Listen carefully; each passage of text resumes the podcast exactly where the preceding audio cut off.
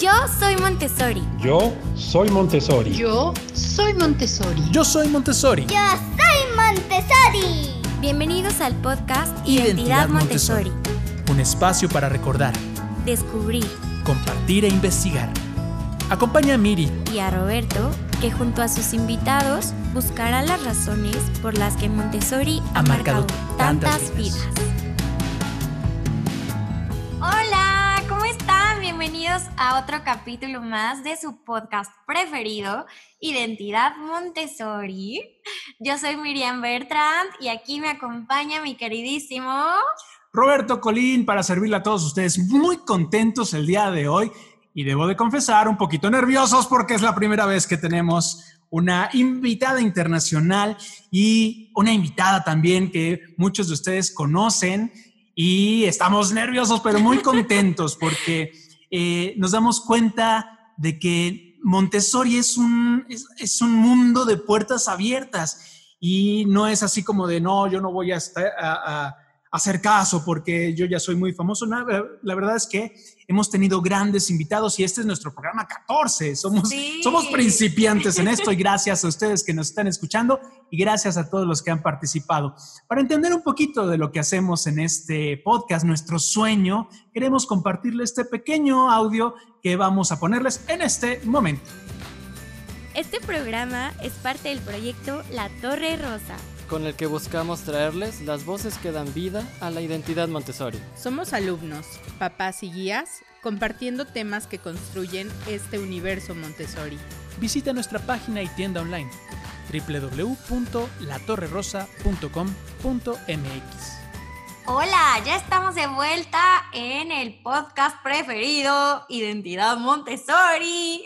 y como decía Roberto, y hace poco les estábamos compartiendo en nuestros eh, Facebook un live de que estamos súper emocionados. Hoy estamos vestidos de gala porque tenemos una súper invitada internacional y lo que más me enorgullece decir es que es mi tocaya porque se Sí, llama claro. igual que yo.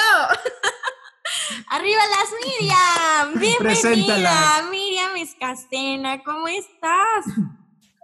Hola, muy buenas. Un saludo a todos y muchísimas gracias por haberme invitado a participar en vuestro programa.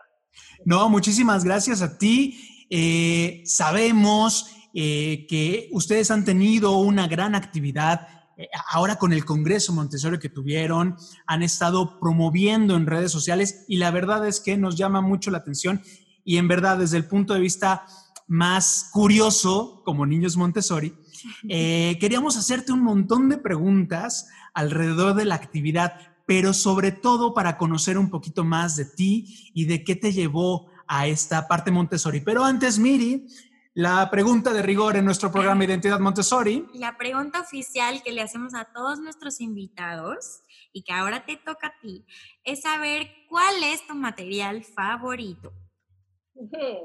Wow, es que esta pregunta es muy, muy complicada. De hecho, me habéis pillado así por sorpresa, no me ha dado tiempo a preparármela. Sí. Y es que realmente es muy, muy difícil elegir, ¿no? Sinceramente hay tantísimos y son verdaderas obras de ingenio, todos y cada uno de ellos, ¿no? Con esos propósitos educativos, directos, indirectos. Claro. La verdad, no sabría muy bien cuál elegir, mirando un poco, haciéndome una imagen de los que tengo en casa, porque como soy un poco friki de esto de Montessori, por los cursos que también doy, ¿no? Pues sí que tengo unos cuantos en casa. Y mira, acordándome ahora de uno de los que más llama la atención al entrar, es el de las barras numéricas, las barras rojas y azules, porque sobre todo como lo tengo puesto en el pie, eh, yo tengo dos niños, eh, la mayor tiene 10 años y el pequeño tiene 4, y entonces justamente eh, las barras llegan a la altura de mi hijo, ¿no? Entonces siempre se va comparando entre la de 90 y la de un metro. Claro, claro, Ya, ya mido como la grande, ¿no? claro, claro. Me gusta esa parte. Me Padrísimo. encantaban las barras cuando era chiquita, porque justo en, en el Montessori en el que iba en casa de niños, cada vez que cumplíamos años, nos medían con las barras, entonces justo le iban como agregando más. Entiendo lo que siente tu Claro. pequeño. Sí, la verdad es que qué bien tenía todo pensado María Montessori, ¿no? Porque justamente es más o menos la edad a la que se lo presenta a los niños, ¿no? Que es el primer material del área de matemáticas, si no recuerdo mal, y, y es maravilloso porque justo están en, en esa medida, ¿no? De, de su altura, les llama mucho la atención, luego yo también las he utilizado cuando he hecho la celebración de la vida, al estilo Montessori, ¿no? El cumpleaños, pues que aparte de poner la velita que simboliza el sol, la tierra y demás, pues le intento poner el número de hija y también la barra con, que representa ese número, ¿no? Y, la verdad es que es un material muy llamativo, ¿no? Muy, también parecido al de sensorial, al de las barras rojas, pero con esa capacidad de, de, que puedan, bueno, pues identificar que el número 3, por ejemplo, es una entidad en sí misma, ¿no? Y me gusta porque generalmente en las escuelas pues decimos tres manzanas, tres y contamos como unidades por separado y eso de que puedan entender que es una unidad, una entidad en sí mismo, me gusta, ¿no? Y luego pues mi hijo pequeño a veces también toma las barras, hace como serpientes, trata de hacer como... claro. bueno, da para mucho. Y, y de repente nos dicen, es que las matemáticas están en toda la vida y de repente en esta abstracción dices, claro, yo la vi, pero la gente que las aprendió en un pizarrón les cuesta más trabajo entender que se salen de la vida y que están en tu, en tu crecimiento, que están en tu... En el peso, en el, en el, peso, en el tamaño. Y entonces eso es bien interesante. Eh, en verdad, muchísimas gracias. Eh, hay siempre en este programa que hemos llamado Identidad Montessori, eh, a los invitados nos encanta preguntarle, ¿De dónde viene justamente esta identidad Montessori? ¿Cómo la conoces? Y este, ¿cómo te empiezas a involucrar con la, con la obra de esta mujer, María Montessori? Pues mira, la verdad es que lo mío fue hace unos años, bueno, mi hija mayor tiene 10, entonces yo creo que cuando me convertí en madre empecé a interesarme muchísimo por otra forma de criar y educar, ¿no? Más respetuosa con la infancia. Entonces, la verdad, hice todo de una forma muy, muy autodidacta, porque yo en, en mi profesión no tiene mucho que ver, ¿no? Yo estudié una ingeniería, un MBA y bueno, pues durante muchos años, durante casi 15 años, trabajé en grandes multinacionales como ingeniera, ¿no? Y bueno, pues poco a poco eh, la maternidad llegó a mi vida, pues comencé este periodo de, de investigar otras formas de hacer las cosas de criar y educar y de pronto empecé a sumergirme un poquito en las pedagogías alternativas, empecé a conocer también un poquito de Waldorf, de otras cosas, ¿no? Y de pronto, pues cuando Montessori llegó a mi vida ya, ya no hubo vuelta atrás, ¿no?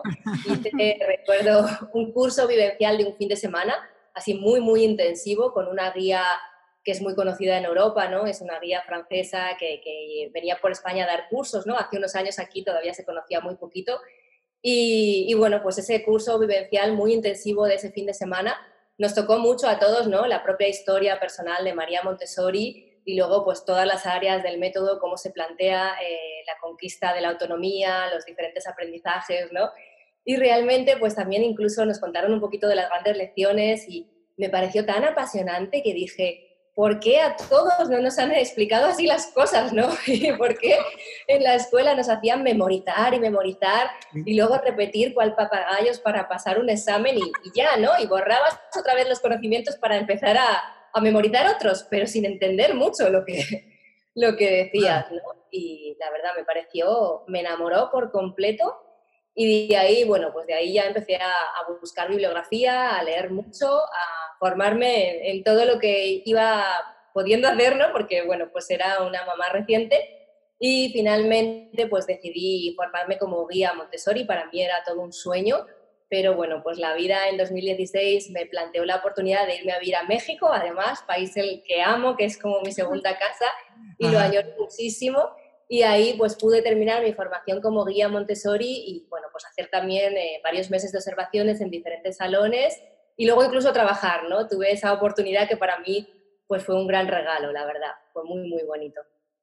Claro. Oye, Miriam, ¿y nos podrías platicar actualmente a qué te dedicas? ¿Cómo estás, eh, digamos que, llevando a cabo Montessori? ¿Qué, qué lleva Montessori ahorita en tu vida? Eh, bueno, pues yo desde hace unos años eh, tengo una página web, se llama tuguiamontessori.com Y bueno, pues a través de, de, este proyecto, pues ofrezco formación y consultoría tanto a familias como a profesionales de la infancia y escuelas infantiles, ¿no? Hago mucha formación presencial, pero también hago mucha formación online, lo cual para mí es maravilloso, pues porque nos permite, no hay fronteras, ¿no? En el mundo online y nos permite pues tener alumnos en diferentes países del mundo, hacer ese intercambio cultural que para mí es muy, muy enriquecedor. Y, y bueno, pues hago eso, diversas formaciones y también hago formación al, al, profesorado, ¿no? El año pasado tuve oportunidad de formar a maestros de la escuela pública, lo cual para mí también es un sueño cumplido, ¿no? Porque sabemos que muchas, bueno, la mayoría de escuelas Montessori son escuelas privadas, son iniciativas muchas veces que emergen de, de padres y madres que apuestan por esta forma de educar, incluso invierten su patrimonio, cambian de profesión, ¿no? Y, y, bueno, pues es difícil, ¿no? Y poder llevar también esta filosofía a la escuela pública, teniendo en cuenta todas las dificultades que hay y lo que, lo que resulta de difícil hacer los cambios, pues también para mí fue un sueño, ¿no? Y luego, bueno, pues desde el año pasado tuve la idea de organizar el Congreso Internacional Montessori. Uh -huh. Este año 2020 hemos hecho la segunda edición, que además era un año muy, muy especial porque estábamos celebrando el aniversario, el 150 aniversario del nacimiento de María Montessori. Uh -huh. Y bueno, pues en esta ocasión ha sido un evento increíble, la verdad, hemos reunido a más de 30 expertos de diferentes países del mundo y hemos tenido una audiencia de más de 52.000 personas, lo cual es wow, ¿no? Impresionante. Claro, claro. Sí. A nosotros nos llama la atención porque eh, este, este ambiente Montessori, este, esta identidad Montessori nos toca a todos de diferentes lados, ¿no? Nosotros veíamos eh, el Congreso porque estaba Julie, que fue muy conocida a nosotros, o sea, yo la recuerdo eh, estando en mi escuela, eh, Coco, eh, todas esas que hablaron en el Congreso y que hablaron muy bonito, de repente decíamos, es que fueron nuestras, nuestras guías o, la, eh, o subieron. tenemos algún contacto con ellas. Claro. Por ejemplo, la, la, la, nieta de Julie es una compañera mía del Montessori. Ajá. Bueno. Es, es, es bien interesante porque además hablamos el mismo idioma y hace poco nos decía también una guía, eh, la Torre Rosa la puedes encontrar en un ambiente en México, en España, en China, en muchos lados y sigue siendo la Torre Rosa y se entiende el material de la misma manera, ¿no? Sí, la verdad es que es maravilloso, ¿no? El sentir que estamos conectados, ¿no? Que podemos tejer esas redes y que todos tenemos esas ganas de, de que el gran legado que nos dejó María Montessori pues llegue al máximo número de niños en el mundo y de familias y yo creo que esto nos emociona, ¿no? A los que lo hemos vivido de cerca y sabemos todos los beneficios que reporta, pues tenemos esas ganas, ¿no? De seguir compartiendo y divirtiendo. Y alrededor de eso, la, primera pregunta como para empezar a conocer un poquito más. Eh, hablábamos de este cambio de vida que de repente tienen muchos de los que emprenden un proyecto Montessori. En tu caso también fue igual, ¿no? Tú de venir de una carrera exitosa en ingeniería, hay algo que que parte tu vida y que te impulsa hacia el tema de la crianza. Antes de Montessori, el tema de, de, de, de, cómo criar a tus hijos, ¿no? Cuéntanos un poquito de ese salto, ¿por qué de repente empezar a preocuparte en la manera en que crecen los niños y todo este proyecto de promoción eh, que, que, que, además tú explicas muy bien en, en tu página? La necesidad de compartir con los papás pues el respeto por el niño, el acercarte, el escuchar, todo lo que dice María Montessori. ¿Cómo fue ese, ese cambio? Bueno, la verdad fue un cambio que tampoco ocurrió de la noche a la mañana, ¿no? Era algo que estaba ahí latente. A mí siempre me había gustado mucho el mundo de la formación y también el, el desarrollo personal, ¿no? yo creo que cuando te conviertes en madre, al final se revolucionan un poco todas las prioridades de, de tu vida, ¿no? Te das cuenta de, al final evalúas, ¿no? ¿Qué es lo importante y, cuál es el legado que le quiero dejar también a mis hijos, ¿no? Y luego, pues, por otro lado, eh, en mi propia experiencia profesional como ingeniera, la verdad, yo trabajé siempre en ambientes fabriles, muy, muy duros, donde se trataba muy mal a los superarios, ¿no? En general, ¿no? Había como mucha explotación laboral. Bueno, también en esa época llegó la crisis económica, que en 2008 pues, fue muy fuerte aquí en España, ¿no? Mucha pérdida de empleo. Entonces yo creo que, que siempre se nos ha educado en el miedo, ¿no? En, la educación siempre ha sido a lo largo de la historia una, una gran arma para adoctrinar, ¿no? Eh, sí, sí que lo pienso así y de hecho, bueno, pues el origen del sistema educativo tal y como lo conocemos, pues fue casi del origen prusiano, ¿no? Cuando Napoleón, cuando hacía falta, eh, bueno, pues eh, tener soldados que fueran a la guerra a luchar sin preguntar, ¿no? Más ideología. Sí, sí, entonces hay un documental sobre esto que se llama La educación prohibida, que también tuvimos a su director en el Congreso, y la verdad es un documental bastante largo, dura casi tres horas, pero te hace mucho reflexionar sobre esto, ¿no? Te abre los ojos, porque al final, bueno, pues cuando un niño es un niño, eh, se cree todo lo que le digan, ¿no? Entonces, si desde pequeño ya te van educando de una manera y adoctrinando y además siempre con ese miedo, ¿no? Eh, pues creo que al final, evidentemente, pues nos convertimos en una sociedad muy manejable, lo cual pues le viene muy bien a los políticos. Claro. claro a los políticos no les interesa tener ciudadanos libres con, juicio propio, con pensamiento crítico, ¿no? Entonces también me, da mucha gracia pensar que la educación es algo que, a veces está en boca de los políticos, sobre todo cuando están en elecciones, ¿no? Luego gana el partido que sea, hace una reforma, cambia tres cosas, pero lo cambia superficialmente, ¿no? No cambia, no cambia la base, la esencia.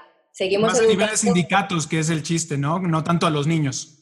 Sí, sí, es muy gracioso, ¿no? Porque seguimos educando igual que hace 200 o 300 años, ¿no? Con todo lo que sabemos ahora de la neurociencia, de cómo es el cerebro del niño, de los estilos de aprendizaje, pero pues le seguimos poniendo a que hagan fichas. Sí, sí, sí. Entonces, bueno, pues yo veía todo eso, yo veía también como de adultos, pues eh, tenemos muchos problemas a veces de autoestima, de miedo, ¿no? En esa época en la que digo de la crisis económica que hubo aquí en España, había mucha pérdida de empleo entonces los empresarios se aprovechaban mucho, ¿no? De, bueno, pues ahora haz horas extras y no te las pago y entonces tú lo hacías porque tenías miedo a perder el trabajo y de que voy a vivir, ¿no? Y entonces al final todo ese miedo que está desde la infancia hace que, bueno, pues que seamos muy manejables como sociedad, ¿no? Entonces yo veía y decía, qué mal estamos como sociedad, ¿no? Y además hemos perdido mucho los valores, el humanismo, hemos perdido a veces el sentido, hacemos las cosas porque toca pero no buscamos el tener una vida, una vida plena, ¿no? Una vida significativa. Entonces yo quería eh, ofrecer algo diferente a mis hijos y también eh, pues me di cuenta que muchas veces todos los problemas de la sociedad que tenemos como adultos tienen origen en la infancia, ¿no? En cómo nos han criado, nos han educado, los valores que nos han transmitido, incluso pues nuestra propia autoestima a veces ya está tocada porque desde pequeños siempre nos señalaron el error, nos pusieron etiquetas, ¿no? No eres travieso, eres vago, eres revoltoso, y nos lo creímos, evidentemente. Entonces, bueno, analizando un poco todo eso, eh, llegó el momento en que Montessori llegó a mi vida y dije, sí, esto es lo que yo quiero, ¿no? Esto conecta conmigo, en esa educación integral del ser humano, y no solamente enseñarle cosas para que memorice y le pongan una nota y pase un examen, ¿no? Sino que vayamos un poco más allá, recuperamos un poco nuestros valores, ¿no? Y, que cada niño también es diferente, cada niño tiene sus talentos y, y acompañémosles a descubrirlos, ¿no? A lo mejor un, niño no es un crack en matemáticas y es un niño de sobresaliente, pero quién sabe si puede ser un gran músico, un gran artista o cualquier otra cosa, ¿no? Y, y bueno, pues en eso Montessori me, me gusta mucho, la verdad. Sí, Oye, Miriam, y, después de que tú empezaste con esto de la crianza Montessori, ¿podrías platicarnos sobre tu experiencia y cómo fue convertirte en guía Montessori y decir, ya no solamente me voy a quedar con esta parte de la crianza, sino quiero más, quiero, quiero saber más sobre la filosofía y fue tanta, tanta tu pasión que dijiste, quiero ser guía Montessori y ahora eres una gran representante de Montessori internacional. ¿Podrías platicarnos sobre esto? Bueno, pues la verdad es que para mí era un sueño, yo lo veía imposible, ¿no? Poder formarme alguna vez como guía, porque además, como digo, yo, yo no soy ni maestra ni pedagoga, ¿no? mi, mi, primera orientación profesional pues estaba en un campo muy diferente, ¿no? Pero realmente creo que cuando encuentras algo que te apasiona y que sientes también que es como tu misión, pues bueno, pues al final intentas hacer todo lo que esté en tu mano por, eh, por buscar esa oportunidad y bueno, pues yo de hecho cuando me formé como guía Montessori tenía creo que 37 años Y luego leyendo la biografía de María Montessori dije, esa fue la edad exacta que ella comenzó a trabajar en la primera casa de Montessori. Bueno, tampoco voy tan tarde. Claro, claro, claro. Entonces, pues bueno, me, la vida me dio esa oportunidad. Además, fue, coincidió justo cuando nos fuimos a vivir a México. De, había nacido mi, mi segundo hijo, que era un bebé. Yo estaba en pleno puerperio, pero bueno, yo recuerdo que aunque dormía muy poco y pasaba casi todas las horas del día lactando, preparando además la mudanza internacional y demás, pues siempre buscaba los huecos para ir leyendo los libros, ¿no? A veces tenía el bebé en mi pecho y, ahí iba leyendo los libros. sí, además entonces ahí van, van creciendo con esta, con esta identidad Montessori, ¿no? Nos ha tocado muchos este, niños que, que les pasó igual, ¿no? Que, que crecieron con esta idea de ver a sus mamás formándose en Montessori, que bueno, por lo menos aquí en México no tiene tan, tanto que empezó esta formación de nuevas guías. Y a mí me pasó, a mí me pasó ver a mi mamá leyendo los libros de Montessori y después preparando la comida para nosotros. Qué bueno, sí, sí. Yo creo que lo que decía, ¿no? Que cuando encuentras algo que te apasiona, pues al final intentas buscar minutos en el día para, para, intentar cumplir tu sueño, ¿no? Y cuando lo logras, pues es maravilloso, la verdad. Y hay, hay un momento en el que además hay un, hay un salto también importante eh, cuando creas la página, ¿no? ¿Qué es lo que de repente impulsó crear tu guía Montessori, que ahora vemos que recoge tantos frutos al grado de poder organizar un congreso internacional donde muchas personas se suman, ¿no? De repente pensamos, es que tenemos que irnos con los, los grandes este, organizadores o las grandes eh, este, eh, asociaciones. asociaciones Montessori para poder hacer esto. Y no, como nuestro caso, que nos damos cuenta que se nos abren las puertas porque tenemos esta identificación, ¿no? Porque sabemos que somos Montessori y que eso nos da un cierto, cierto respaldo. Pero, ¿cómo empieza este sueño de la página y después cómo te conviertes a ti, no solamente en un influencer Montessori, sino en una persona capaz de este, hablarle a papás, a guías, eh, de lo que es tu guía Montessori. Pues la verdad, no, no, sabría cómo decirlo, ¿no? Ha sido un proceso que ha ido dándose a lo largo de los años. Yo creo que tengo mi web desde el 2012 de hecho, antes no se llamaba así, tenía otro nombre, ¿no? Que es el nombre de mi libro también. Y bueno, pues fue un proyecto que, que, empecé, ¿no? Mientras yo seguía trabajando como ingeniera por cuenta ajena, yo me iba formando y entonces los fines de semana daba cursos a familias con bebés, ¿no? Y así, ¿no? Hasta que empecé a darme cuenta, dije, algo no encaja en mi vida, ¿no? O sea, soy más feliz levantándome un sábado a las 8 de la mañana, madrugando sin haber dormido para ir a dar un curso rodeada de bebés y de pañales y de todo que estando en mi trabajo normal de ingeniera, eh, en el que tengo un buen sueldo y a lo mejor haciendo una presentación ante el comité de dirección, ¿no? Haciendo, pues eso, trabajo normal, como dicen los demás, ¿no? Así entre ah. aquí, hay, aquí hay algo en mi vida que falla, ¿no? Sí, sí. Entonces, bueno, pues me, me di cuenta de, de, que eso era mi pasión, ¿no? De que realmente me hacía muy feliz hacer eso, de que todo lo que yo iba aprendiendo también en la crianza de mis hijos, poder transmitirlo a otras familias y poder ayudarles, porque, por ejemplo, mi hija mayor fue prematura, ¿no? Nació antes de lo previsto, entonces, bueno, no tuvo que estar ingresada en incubadora, pero sí los primeros meses fueron bastante complicados, no tenía ella fuerza para mamar, se ponía siempre malita porque tenía el sistema inmunológico poco desarrollado y así, ¿no? Entonces yo ahí empecé a leer mucho, a informarme mucho sobre apego, vínculo afectivo, pues cómo cargarla, ¿no? Portearla, como dijiste allí, cargarla un montón de cosas, ¿no? Masaje de bebés, y ahí fue, pues empecé a aprender un montón de cosas. También aprendí en esa época el lenguaje de señas para bebés, que es algo que me gustó un montón, ¿no? E, esa posibilidad de poder comunicarte con ellos, aunque todavía no han desarrollado el habla, ¿no? Y la verdad es que todo esto nació así, ¿no? Y, y, bueno, lo probé con mi hija, me pareció tan, tan bonito que dije, qué forma de unirte, tan, de conectar con tu bebé tan bonita, ¿no? De ver el mundo a través de sus ojos cuando todavía no te lo puede decir con palabras, ¿no? De calmar su llanto, porque a veces lloran porque algo les pasa, pero como no te lo pueden explicar, pues bueno, los padres vamos probando, ¿no? Le pasará esto, aquello y tal, y hasta quedamos con lo que es por ensayo y error. Entonces, bueno, pues empecé a descubrir todo este mundo, me pareció apasionante y dije, esto se lo tengo que enseñar a otros papás, ¿no? A otras Ah, familias. Entonces, así fue básicamente como empezó a nacer la web. Yo empecé a, hacer, a ofrecer formación, pequeños cursitos los fines de semana, hasta que llegó ese momento que me daba cuenta que era mucho más feliz haciendo eso que mi trabajo de ingeniera. Y dije, bueno, pues esto tiene que ir a más, ¿no? Ya decidí a darlo todo, apostar por hacer una formación de guía Montessori. Mi proyecto fue creciendo, creciendo. Y bueno, lo que en un primer momento, hace unos años, me daba mucha vergüenza hablar en público y todo esto, ¿no? Me ponía súper, súper nerviosa en mi trabajo y todo también, ¿no? Yo decía, no, no, yo atrás, atrás, a mí que no se me vea. Pues ahora, fijaros, ¿no? Que ahora estoy a lo mejor eh, hablando en directo ante miles de personas, como ha sido el Congreso, Eso, claro. quizá pues con naturalidad, ¿no? Porque yo creo que es eso, que cuando algo te apasiona y, y sabes lo bueno que puede ser, tienes esas ganas de contárselo a los demás, ¿no? Y a veces me dicen a mí que la pasión que pongo en mis cursos que traspasa la pantalla, ¿no? Y eso para mí pues, me hace muchísima ilusión, la verdad.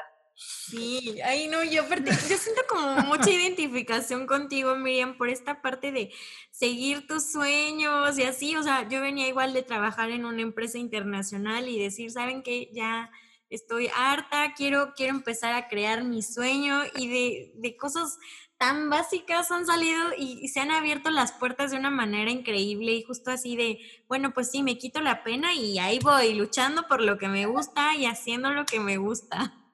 Cierto, es cierto, es la pena, hay que dejarla para otro lado y, y bueno, pues ir poquito a poco ahí trabajando esa parte. Hay, hay algo bien interesante en este momento porque el tiempo que nos toca vivir es un tiempo bien especial. Es un tiempo donde guías, papás, eh, todo mundo ha tenido que voltear a ver su computadora porque es la única ventana al mundo.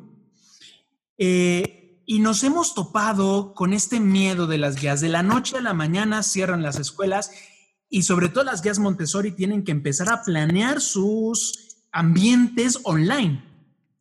Y da mucho miedo. Nos hemos topado con muchas eh, eh, guías no tan tecnológicas que se tuvieron que volver cracks en el Zoom, en, en las videollamadas de la noche a la mañana. ¿Qué les puedes decir tú como para para decirles, yo pasé por ahí, yo tuve que enfrentarme y no pasó nada, ¿no? Fue apretarle el botoncito hasta que hiciera lo que yo quisiera que hiciera, ¿no? Mm. Sí, la verdad es que la transformación tecnológica no es fácil muchas veces. Hay grandes maestros y maestras que, que quizá tengan una trayectoria de muchísimos años de experiencia, pero en directo, ¿no? En vivo, de tú a tú y mucho más en pedagogías de este tipo como Montessori, que se da tanta importancia a lo sensorial, al contacto humano, ¿no? a los materiales. Y, y claro, piensas, ¿y cómo ahora hago todo esto a través de una pantalla? ¿no? Y bueno, pues muchas veces, bueno, en el colegio de mis hijos al que van ahora en España, que es un colegio tradicional, también pasó, ¿no? Pues muchas maestras no sabían casi, casi ni abrir el correo electrónico, pues como para convocar un Zoom o una videollamada o así, se, se hacían realmente un lío, ¿no? Y es cierto que no han tenido tiempo de, de prepararse eh, y aunque te prepares a nivel técnico de saber abrir el Zoom y, y, bueno, convocar una reunión, y luego dices, ¿y ahora cómo doy la clase a través de aquí, no? Sí. Entonces, bueno, creo que, que poco a poco, que, que, la vida está llena de retos. Afortunadamente, esta situación que nos ha tocado vivir, que bueno, yo creo que esto es eh, a nivel mundial es una situación histórica que nunca nos habíamos enfrentado a una pandemia tan, tan grande. Y bueno, pues afortunadamente nos ha pillado en una época que tenemos la tecnología, ¿no? La tenemos y nos ha permitido salir adelante. Ha sido, en efecto, como decías, esa ventana al mundo, ¿no? ¿Qué está pasando fuera? También el poder vernos con familiares y mantener un pequeño contacto, ¿no? Aunque no nos pudiéramos abrazar. Así que, bueno, pues hay que mirar siempre la parte positiva, no quedarnos en lo negativo de no sé hacerlo y ahora me bloqueo y no hago nada, ¿no?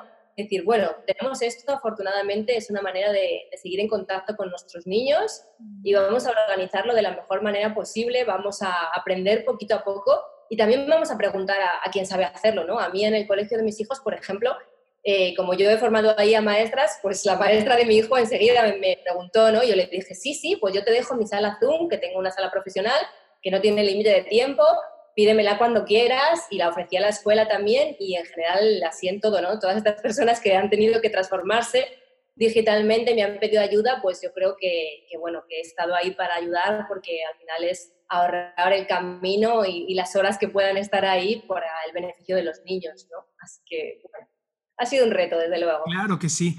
Miriam, muchas gracias. Vamos a ir a, una pequeña pausa para eh, descansar y darles unos pequeños avisos. Eh, vamos a ir a una pausa y regresamos en este momento con este podcast Identidad Montessori. Gracias.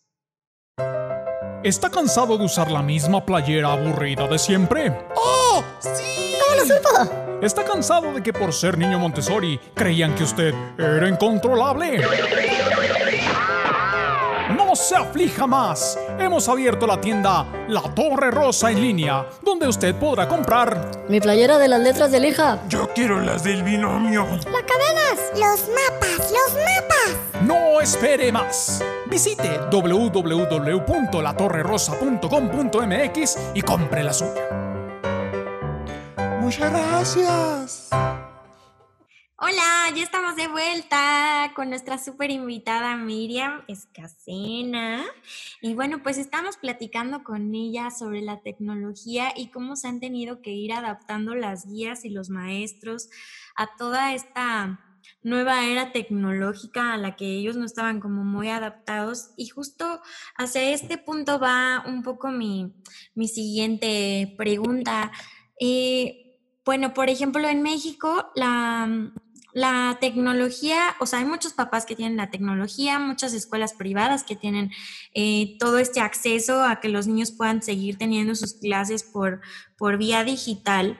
Pero bueno, también sabemos que hay otros niños a los que no tienen acceso y el gobierno aquí en México ha decidido hacer que la educación sea a través de, de la televisión, ¿no? Entonces, pues, ¿qué podremos como decirle a aquellos papás que sí tienen la oportunidad de que sus hijos puedan seguir aprendiendo a través de, de, esta manera digital y que tienen como este miedo a, acercarse, ¿qué le podremos recomendar a los papás y decirles como de que no tengan miedo, que, que sigan ellos trabajando, que las maestras y las guías tienen la educación suficiente para, para poderla seguir impartiendo en línea y pues no por echar de menos la educación que se va a impartir en la televisión, pero pues sí como esta parte de rescatar el valor que da una guía o un profesor, ¿no?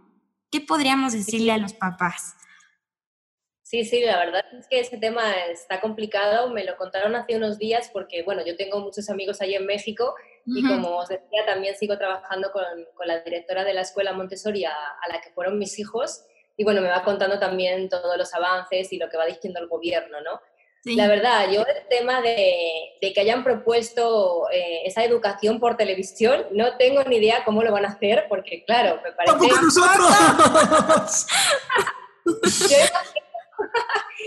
me parece muy difícil porque además, pues bueno, eh, cada niño es de una edad, ¿no? Cada curso tiene unos objetivos pedagógicos diferentes, entonces no sé si lo harán por un horario, ¿no? Cada hora de, unos niveles o, educativos o cómo lo harán, ¿no? Desde luego es un reto muy, muy difícil, ¿no? Podrían hacer algo muy generalista, pero, pero bueno, en cualquier caso, nada que ver, como estoy de acuerdo con vosotros, con el esfuerzo que puede hacer una guía Montessori, una maestra que está perfectamente formada y capacitada y que además conoce a sus alumnos, ¿no? Y ah. bueno, es que, es que no tiene nada que ver y respecto a la tecnología, pues no hay que tener miedo, ¿no? Porque, bueno, pues eh, igual que, que, nosotros no nacimos con ordenadores y aprendimos, eh, bueno, pues eh, ahora aprenderemos más cosas, ¿no?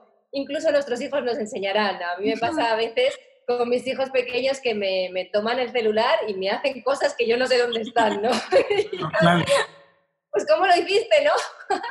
Pero bueno, pues a veces quizá nuestros hijos también nos puedan ayudar, ¿no? A ese miedo a la tecnología, ellos ya son nativos tecnológicos, entonces ellos les sale solo casi aprender o saber a qué botón le tienen que dar o así, ¿no? Entonces yo creo que hay que tener esa mirada de optimismo, ese enfoque de decir, afortunadamente nos ha pillado en esta era de la tecnología, afortunadamente tenemos esta posibilidad y también darnos cuenta de ofrecer ese apoyo a escuelas, ¿no? Porque eh, por lo que veo hay muchas escuelas que no se están pudiendo mantener. Aquí en España también está pasando, pero creo que en México está siendo un poco más fuerte, ¿no? Eh, claro, pues eh, mantener una escuela es el alquiler del lugar, ¿no? todos los salarios a los, a los maestros, al equipo, eh, muchísimas cosas, ¿no?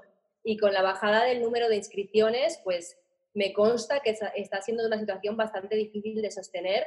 Entonces, el, el, recibir con gusto y con agrado esas clases online que están haciendo las guías, que están preparando, echando muchas horas extras en sus hogares, ¿no? O abriendo incluso las puertas de su casa porque al final en, la cámara se ve su sala y su familia. Sí, claro, claro. Pues, hay que valorarlo, hay que valorarlo y también hay que darles ese apoyo y yo trataría de mandar ese mensaje a, a las familias, ¿no? Que no que no desinscriban a sus hijos de las escuelas porque realmente hay que estar más unidos que nunca. Y, y, bueno, tenemos que intentar salir todos de esta situación porque imaginaros que, que, al final terminan cerrando todas las escuelas, ¿no? Pues cuando esto se pase, ya no va a haber ese colegio Montessori al que, al que iba nuestro hijo, ¿no? Entonces también hay que sentirse comprometidos con ese apoyo, yo creo. Sí. Mm, nosotros hemos experimentado en este tiempo que llevamos promoviendo eh, la Torre Rosa como exalumnos, eh, nos hemos platicado con muchas personas que, y seguramente tú te has topado, no entienden bien que es eh, el método Montessori, ¿no? Y entonces tienen como en su cabeza esta idea de que somos libres, sin control, sin límites, que crecimos todos este, casi, casi colgados de las lianas de los árboles y escribiendo en la arena los números, porque además les dicen los números de arena y entonces lo imaginan en la playa así, nosotros aprendiendo a trazar las letras. Y, y ha sido como bien complicado, sobre todo quitarle el miedo. Creo que es un tiempo que nos obliga a construir un poquito Montessori todos juntos, no solamente desde la escuela, sino desde estos puntos donde todos nosotros podemos explicar como exalumnos, como guías, como, como promotores, qué es Montessori. ¿A ti qué te ha tocado vivir en cuanto a la problemática de comunicación? ¿Qué es, la que, qué es lo que la gente no entiende? ¿Qué, ¿Cuáles son los mayores miedos que los papás tienen a la hora de explicarles por qué meter a su hijo en Montessori?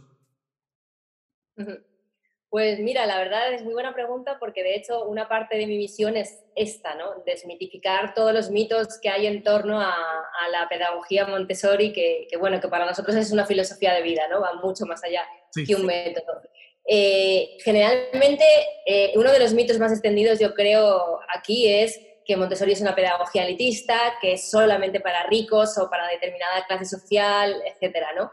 Y yo ahí siempre digo, bueno, pues eh, una de las razones que puede ser esto es porque las escuelas son privadas, como decíamos, ¿no? casi siempre pues son fundadas por familias o por cooperativas, padres y madres que se unen porque realmente creen en, en esta forma de educar y bueno, pues como son iniciativas privadas, no reciben subvenciones de las administraciones, además hay que comprar materiales que son más caros que, hacer fichas. Eh, la ratio adultos, o sea, maestros, niños también es mucho mejor que en una escuela tradicional, pues claro, todo eso tiene unos costes, ¿no? Pero siempre digo, no todo es blanco ni negro, ¿no? Hay una escala de grises maravillosa, a lo mejor no nos es posible eh, que nuestros hijos vayan a una escuela Montessori, más si tenemos más de uno, ¿no? Porque, bueno, económicamente a veces se pone un poquito difícil, pero eso no quita que en casa podamos hacer mucho, ¿no? Yo siempre pienso, al final, el peso más grande de la educación lo tenemos los padres y bueno, pues a lo mejor nuestros hijos no van al colegio, a la escuela que nos gustaría, pero eso no quita que en casa podamos hacer mucho, ¿no? Mismamente mis hijos en México fueron a una escuela Montessori al regresar a España volvieron a la escuela tradicional, pero nosotros seguimos haciendo Montessori en casa, ¿no? Y luego lo que tú comentabas también de, ay, que no hay normas ahí, son unos hippies, esto es una anarquía. Es me lo han dicho muchas veces, ¿no? Y, me encanta, porque yo no sé qué se imagina la gente ahí si fuéramos unos salvajes, como decías, ¿no? Con las lianas. Sí, sí, sí. Entonces, bueno, pues ahí me gusta mucho decir eh, esta frase que decía Montessori de libertad y límites son dos caras de una misma moneda, no puede haber una sin la otra, ¿no? Evidentemente, además, María Montessori es una, bueno, una mujer con, con, muchísimos estudios, ¿no? No solamente en pedagogía, sino también una de las primeras mujeres en licenciarse en medicina en Italia. Eh, estudió ingeniería también con 14 años, antropología, biología, filosofía, tantas cosas que de verdad esta mujer eh, tonta no era y tampoco estaba loca, ¿no? Entonces, Todo, todo estaba realmente muy estudiado, todo tenía un porqué, que es algo que me encanta, que cuanto más conoces Montessori, más te enamora, ¿no? Porque empiezas a entender todo, te empiezan a encajar todas las piezas del puzzle. Y, y bueno, hay un libro que, que me gusta mucho que, que, se llama La ciencia detrás de, del genio, ¿no? Que te habla de ocho principios eh, de la pedagogía Montessori eh, que tienen mucho que ver con esas razones, esas evidencias científicas del método, ¿no?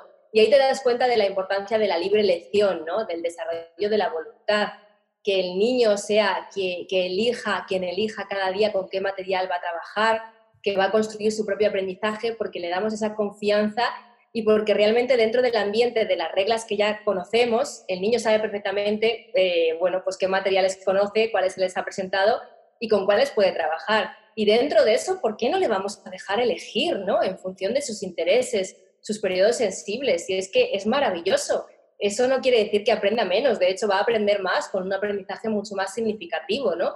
Y luego lo que digo, que, que vosotros que también habéis sido niños Montessori, pues sabéis perfectamente eh, pues esas reglas que hay en el ambiente, ¿no? De que tienes que, que, seleccionar un material que no le esté usando otro niño, volverlo a dejar en su lugar, así que eso no tiene... Yo he ido, fijaros, las, las dos, los dos mitos opuestos, ¿no? Por un lado, que no hay normas y que es un libertinaje, y por otro lado, que es un método muy estricto, porque normas y que casi casi es una secta, ¿no? Entonces, yo digo, bueno, vamos a buscar el punto medio, vamos a entrar a un salón Montessori y a ver realmente lo que pasa y, y saber de lo que estamos hablando, porque nada tiene que ver. Y parte, parte del, de, lo que se me hace muy interesante de lo que haces es que eh, desde luego la casa se debe de, no sé si se debe, pero sí se convierte en una extensión del ambiente. Sí. ¿Cómo le hacemos para que el niño no de repente tenga esa, eh, esa doble mm, vida, por así decirlo, en el que el ambiente tiene todas estas cosas a su tamaño, desde luego, ¿no? Es que, es, es, que son los muebles, es que es el trabajo de la guía, ¿no? Estas tres cosas, el alumno, la guía y el ambiente pero también cómo lo puedes llevar al, al, a, la casa, a, la casa, a la vida diaria. El papá se involucre eh, y tengan cómo, cómo, construir Montessori en la casa, que además hoy, más que nunca, es muy importante. Súper importante.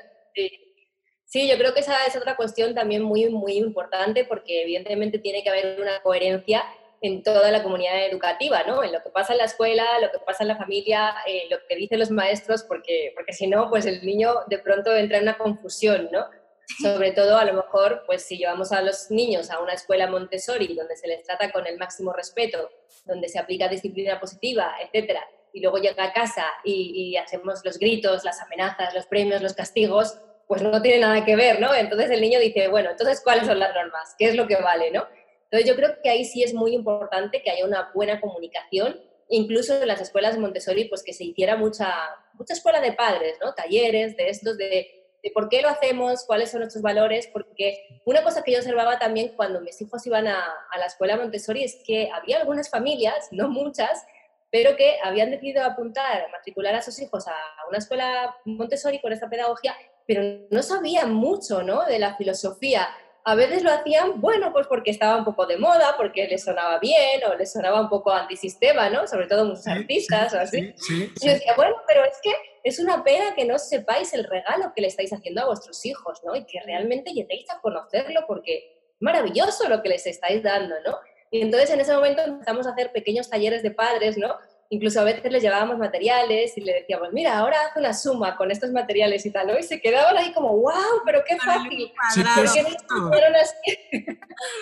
Entonces, bueno, pues yo creo que hay que trabajar también esa parte y luego en casa, pues perfectamente podemos continuar, ¿no? Evidentemente en casa no vamos a tener un montón de materiales porque están pensados para tener en escuela, porque sabéis que se conectan luego unos con otros y demás. Mm pero sí podemos tener como el ambiente preparado, ¿no? Que yo creo que eso es lo más importante, incluso desde que nacen, ¿no? Plantearnos si realmente queremos tener una cuna tradicional, que María Montessori decía que eran como cárceles, que alguien sí, sí, porque el niño ve los barrotes, ¿no? Así, ¿dónde estoy? Con los barrotes y no puede salir, ¿no? No estamos fomentando ahí la autonomía y la independencia para nada. Entonces yo sí a mis hijos les puse la camita Montessori así a ras del suelo, con una alfombrita y demás, eh, luego también tenemos en casa un, una torre de aprendizaje, ¿no? Así el pequeño pues eh, apenas caminaba o antes incluso de caminar ya se subía, ¿no? Para llegar pues al lavabo, a cepillarse los dientes, lavarse la cara, o en la cocina, ¿no? A ayudarnos también en, la preparación de alimentos. Y, bueno, tantas cosas como, como esa, ¿no? No se trata de volvernos locos y comprar muchos materiales, porque como digo, lo más importante es la filosofía, pero sí a lo mejor mirar nuestro hogar con ojos de niño, gatear incluso, digo a veces a los padres de mis cursos les digo, hacer el ejercicio de gatear para ver cómo se ve el mundo desde su perspectiva, ¿no?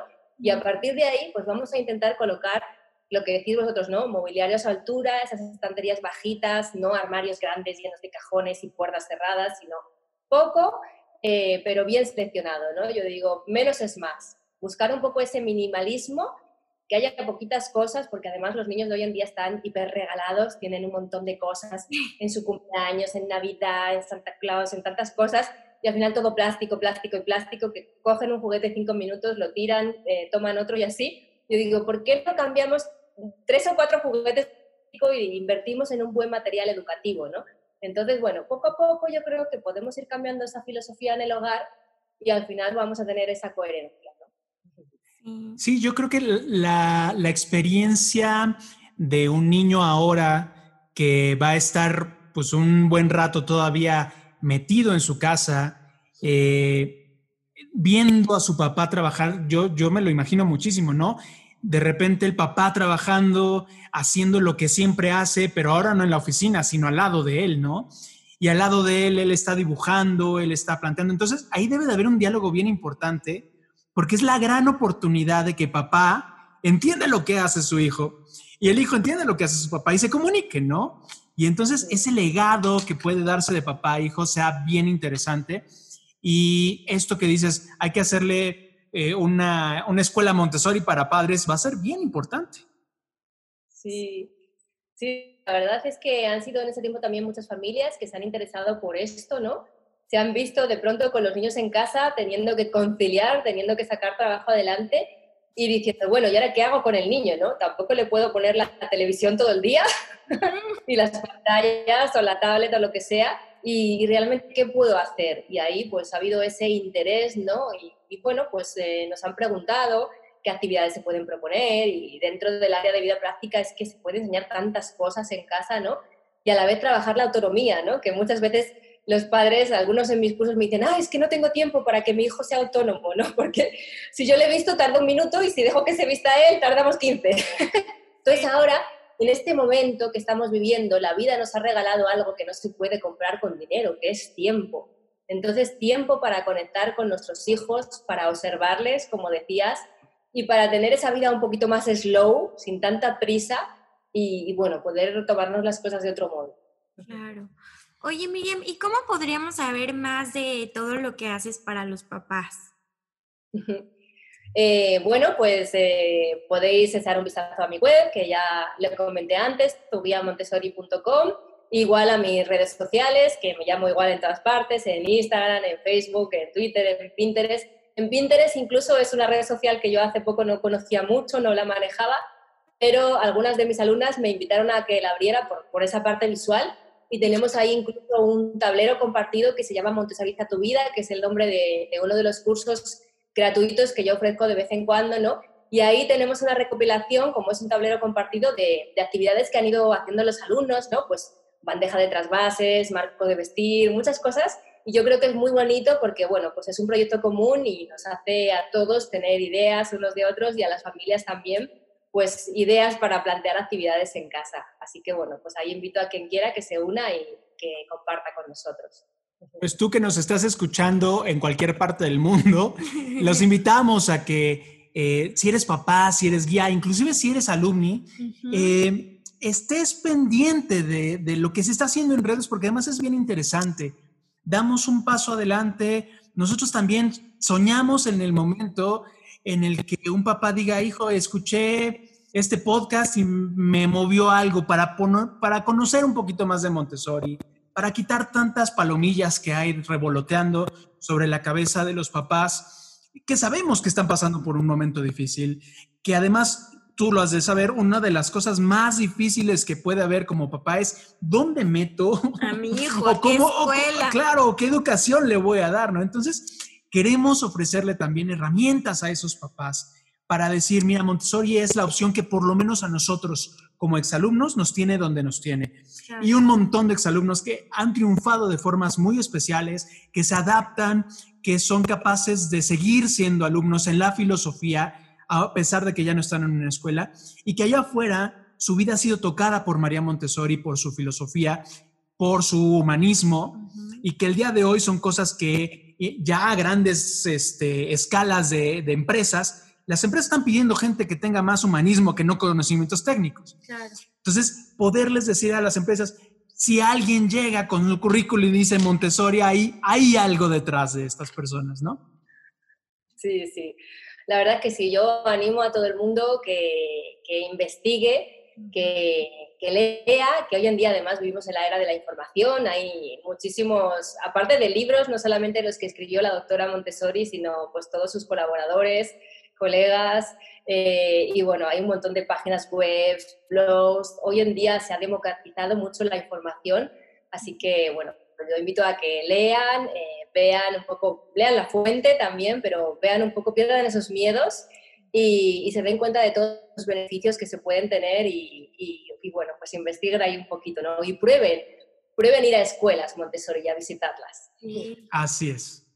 Pues aquí les compartimos una fuente completamente confiable. Visiten todo lo que está haciendo Miriam y este, pues de alguna manera nos toca a nosotros también aprovechar este tiempo y decirles a todos eh, lo que está haciendo Montessori también para eh, este tiempo, preparar a los niños para un mundo post pandemia que va a requerir mucha humanidad, que va a requerir mucha adaptabilidad y que en Montessori hemos podido ir creciendo. Miri, ¿con qué te quedas? Ay, yo muy feliz de haber podido estar en contacto con Miriam.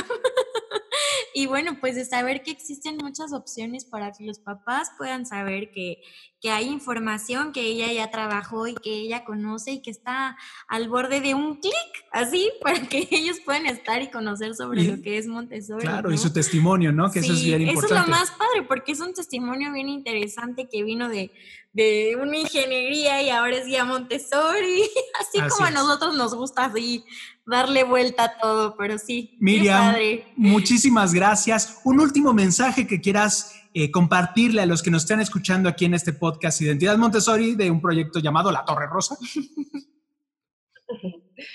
Bueno, la verdad es que ahora no se me ocurre así nada, ¿no? Básicamente lo que decía hace un momento, ¿no? Que, que pierdan el miedo, que, piensen también que, por algo se lo conoce como el método de la pedagogía científica, ¿no? que afortunadamente hoy en día la neurociencia demuestra lo que María Montessori intuía hace muchos años a través de sus observaciones y que realmente es un gran legado que, como decía antes, ¿no? que, al que deberían tener derecho pues eh, todos los niños del mundo ¿no? y las familias. La educación es un derecho, no lo olvidemos.